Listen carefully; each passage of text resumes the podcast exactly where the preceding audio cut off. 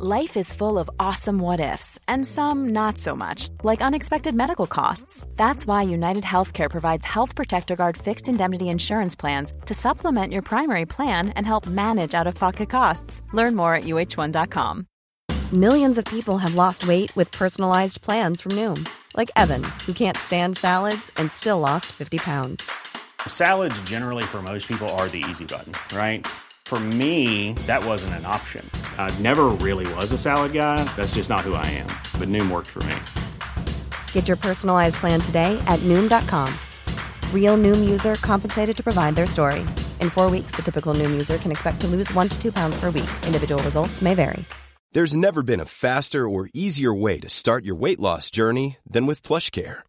PlushCare accepts most insurance plans and gives you online access to board-certified physicians who can prescribe FDA-approved weight loss medications like Wigovi and Zepbound for those who qualify.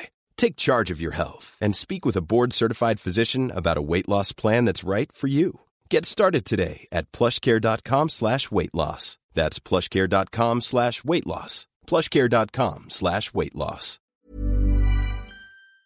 Les États-Unis sont un grand pays de sport automobile. Pour le comprendre, il suffit d'évoquer des noms d'épreuves légendaires comme les 24 heures de Daytona ou encore les 500 miles d'Indianapolis. Mais l'histoire avec la catégorie reine du sport automobile, la Formule 1, n'a pas toujours été facile. Si des grands noms comme Phil Hill, Dan Gurney ou encore Mario Andretti ont laissé une trace indélébile dans la discipline, les citoyens américains attendent aujourd'hui une victoire d'un de leurs compatriotes depuis 45 ans. Il va sans dire que leurs plaies sont profondes et difficiles à guérir. Les années ont passé et aujourd'hui, Logan Sargent porte les espoirs de tout un peuple. Le rookie de 22 ans n'est évidemment pas encore une icône, mais il est le seul et unique représentant de ce pays de 330 millions d'habitants. Malheureusement, sa carrière en Formule 1 pourrait tourner court. Ses débuts dans la discipline sont difficiles. Il a commis quelques erreurs qui lui coûtent cher à lui et son équipe. Et son duel avec Alex Albon tourne presque au ridicule. Sargent progresse, mais pas suffisamment vite pour son patron, James Vols. Celui-ci lui a soumis de gagner sa place en Formule 1, de prouver à son équipe qu'il mérite d'être là. Et pour ce faire, c'est très simple. Il doit marquer des points, surtout lorsque sa voiture est aussi performante qu'à Zandvoort ou à Monza. Aujourd'hui, j'ai envie de vous parler de Logan Sargent, de ses performances, de son futur et surtout de comprendre les attentes que nous devons avoir pour lui. Pour rester en Formule 1 l'an prochain, il devra faire mieux. Et je vous explique tout ça tout de suite. Tout d'abord, il est nécessaire de comprendre comment Logan Sargent est arrivé en Formule 1 et pourquoi chez Williams. Le jeune américain est sans doute l'un des pilotes les plus prometteurs de sa génération, et il a brillé partout où il est passé. En karting, en Formule 4, en Formule Renault, il a remporté des courses dans toutes ces catégories. C'est comme ça qu'il est passé en Formule 3, où il connaît des saisons pour le moins contrastées. 19e en 2019, 3e en 2020, 7e en 2021, il n'a pas réussi à remporter un titre, mais il s'impose comme un solide pilote de F3, ce qui attire l'œil de plusieurs académies. Williams, qui possède des propriétaires américains, manifeste son intérêt et le fait signer dans son équipe. Soyons clairs, sa nationalité a fortement aidé, mais au vu de ce qu'il a montré en catégorie inférieure, je pense qu'il méritait d'être accompagné par une structure comme Williams.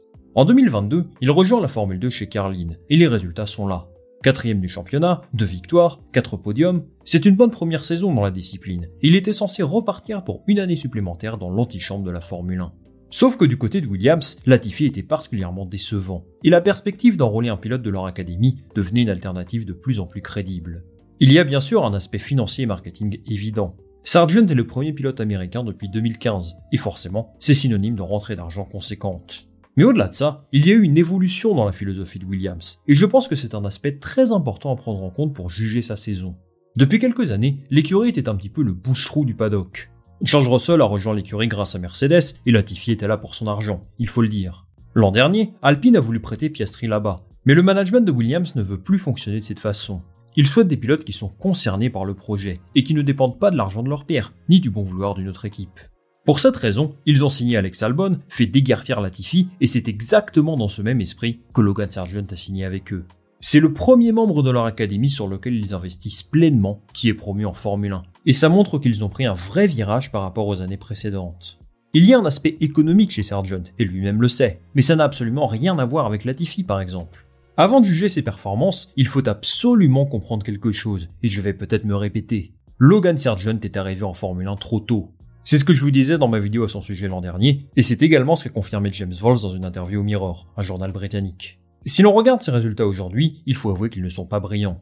0 points, une seule Q3, 3 Q2, une P11 comme meilleure course. On pourrait penser qu'il conduit une mauvaise voiture et que c'est normal, mais je suis désolé. La Williams FW45 n'est pas une monoplace larguée. Au contraire, ils ont prouvé être performants sur des circuits très différents les uns des autres et dans toutes les conditions. Alex Albon tire le meilleur de cette monoplace, il réalise un travail monstrueux. Mais avec un autre pilote à la place de Sargent, c'est sûr que Williams serait plus proche du midfield que du fond de grille. Et ça, James Vols en a totalement conscience. Bon, rappelons-nous que c'est un rookie, et qu'il ne fallait pas s'attendre à ce qu'il soit au niveau d'Albon dès le départ. Mais quand on se penche sur son cas, on peut identifier quelques axes d'amélioration. D'abord, je pense que son plus gros défaut est sa capacité à gérer la pression. Lorsqu'il était attendu au tournant, il m'a instantanément déçu, et ça a été le cas plusieurs fois cette saison. Au deuxième Grand Prix de l'année, à Jeddah, il allait passer en Q2, mais il perd le contrôle de sa monoplace et il termine son tour proche du mur. À Zandvoort, alors qu'il passe en Q3 pour la première fois, il fait un gros spin qui met fin à sa qualification. Puis bon, je ne vous parle même pas du Grand Prix de Monaco, où il prend je ne sais pas combien de pénalités, c'était vraiment la cata. Sargent commet beaucoup trop d'erreurs, et des rookies comme Oscar Piastri ou Jour l'an dernier m'ont laissé une meilleure impression à ce niveau-là. Ensuite, il n'est juste pas aussi rapide qu'Alex Albon. Dites-moi si je me trompe, mais depuis le début de l'année, je n'ai pas souvenir d'un Grand Prix où je me suis dit qu'il était proche de son niveau. Et même si c'est un débutant en Formule 1, permettez-moi d'être déçu. On est au top du sport automobile mondial, et pour n'importe quel pilote qui évolue dans cette discipline, j'ai espoir qu'il prenne le dessus sur son coéquipier au moins sur une course ou deux. Enfin, et c'est une évidence, il doit s'améliorer en qualification. Je trouve que l'écart entre lui et Albon est vraiment trop important. Des fois, il termine dans le bas de la Q1, alors qu'Albon passe en Q3 sans trop de problèmes, et ça, ça ne me plaît pas. Et malheureusement pour lui, je pense que le plus dur arrive. Et oui, parce qu'il va découvrir des circuits qu'il ne connaît que très peu à Singapour, au Qatar et au Japon. Par contre, j'espère qu'il va élever son niveau sur les circuits américains, puisqu'il a roulé en essai libre là-bas l'an dernier. Donc il a une petite expérience qui, j'espère, lui servira pour briller. Williams va donc évaluer ses performances sur les Grands Prix restants, il va sans dire que ses résultats seront cruciaux pour assurer son avenir en Formule 1. À mon sens, il a toutes les cartes en main pour réussir, et le soutien de son écurie me laisse penser qu'il est leur choix numéro 1. Il y a un mois, James Vols déclarait qu'il souhaitait vraiment le voir réussir, et qu'il était prêt à investir temps et argent pour qu'il s'impose en Formule 1 sur le long terme. Mais sa patience a ses limites. Il y a quelques noms sur le marché qui pourraient le convaincre de remplacer Sargent, et ils sont au nombre de 4 à mes yeux. Je vais procéder par ordre de probabilité, du moins probable au plus probable, et le premier, c'est Mick Schumacher. Le fils de Michael est toujours lié à un siège en Formule 1, et sans doute que Toto Wolff a glissé son nom à Williams, avec qui il entretient de bonnes relations. Malheureusement, ce même Toto a lui-même confirmé qu'un retour de Schumacher en F1 la saison prochaine est peu probable. James Vols ne serait pas entièrement convaincu par ses capacités, et donc je ne l'imagine pas rejoindre Williams à la place de Sargent. Au vu des dernières tendances, je n'écarterai pas la piste Sauber Audi pour Schumacher, mais pour le moment c'est un petit peu trop tôt pour en parler. Deuxième possibilité, Nick De Vries. Et oui, il ne faut pas oublier qu'il aurait pu signer chez Williams l'an dernier à la place de Latifi. Malheureusement, il a fait un mauvais choix en privilégiant AlphaTauri, et les portes de la F1 se sont peut-être fermées pour lui, pour toujours. Encore une fois, ici je n'y crois pas, pour la simple et bonne raison qu'il y a des options plus attractives sur le marché. En plus de ça, le management chez Williams a changé depuis l'an dernier, donc ça m'étonnerait que De Vries les rejoigne. Mais il y a des pistes un petit peu plus crédibles, et l'une d'entre elles nous mène au double champion d'IndyCar, Alex Palou. Vous ne le connaissez peut-être pas, mais le nom de pilote espagnol revient avec insistance en Formule 1. Et c'est plutôt logique. Il n'a jamais caché son envie de rejoindre le championnat, et il est considéré comme l'un des meilleurs pilotes des États-Unis, si ce n'est le meilleur. Donc ce n'est pas impossible qu'il y ait des contacts entre les deux parties.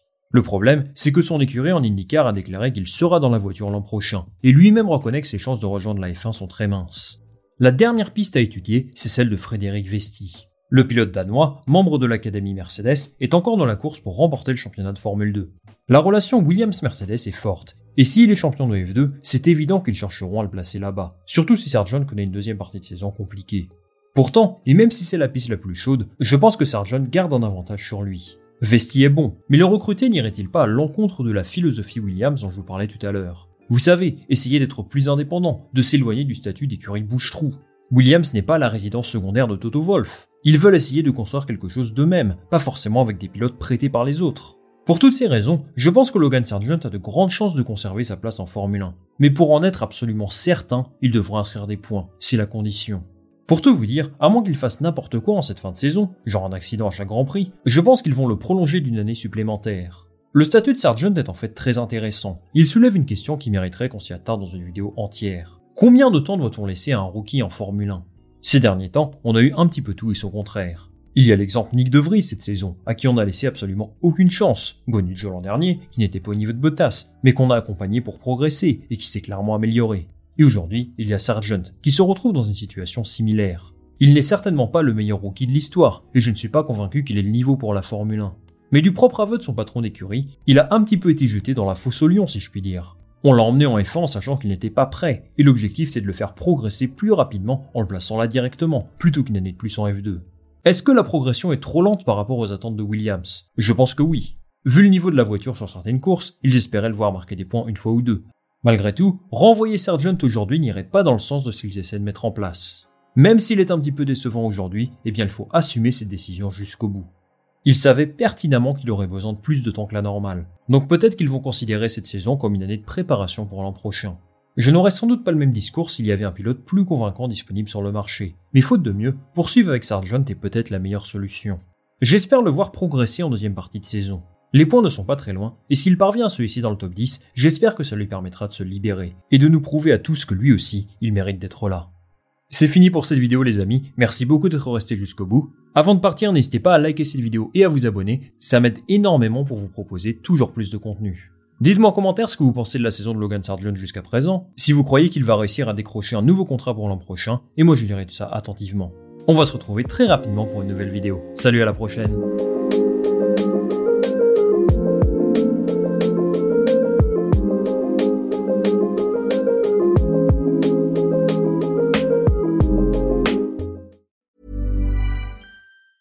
Hi, I'm Daniel, founder of Pretty Litter. Did you know cats tend to hide symptoms of sickness and pain? I learned this the hard way after losing my cat, Gingy. So I created Pretty Litter, a health monitoring litter that helps detect early signs of illness by changing colors, saving you money and potentially your cat's life. Pretty Litter is veterinarian developed, and it's the easiest way to keep tabs on your fur baby's health right at home. Go to prettylitter.com and use code ACAST for 20% off your first order and a free cat toy. Terms and conditions apply. See site for details. Even when we're on a budget, we still deserve nice things.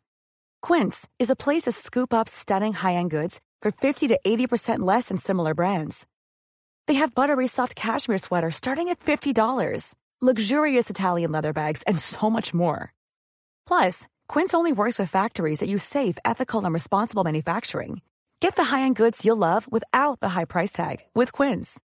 Go to quince.com/style for free shipping and 365-day returns.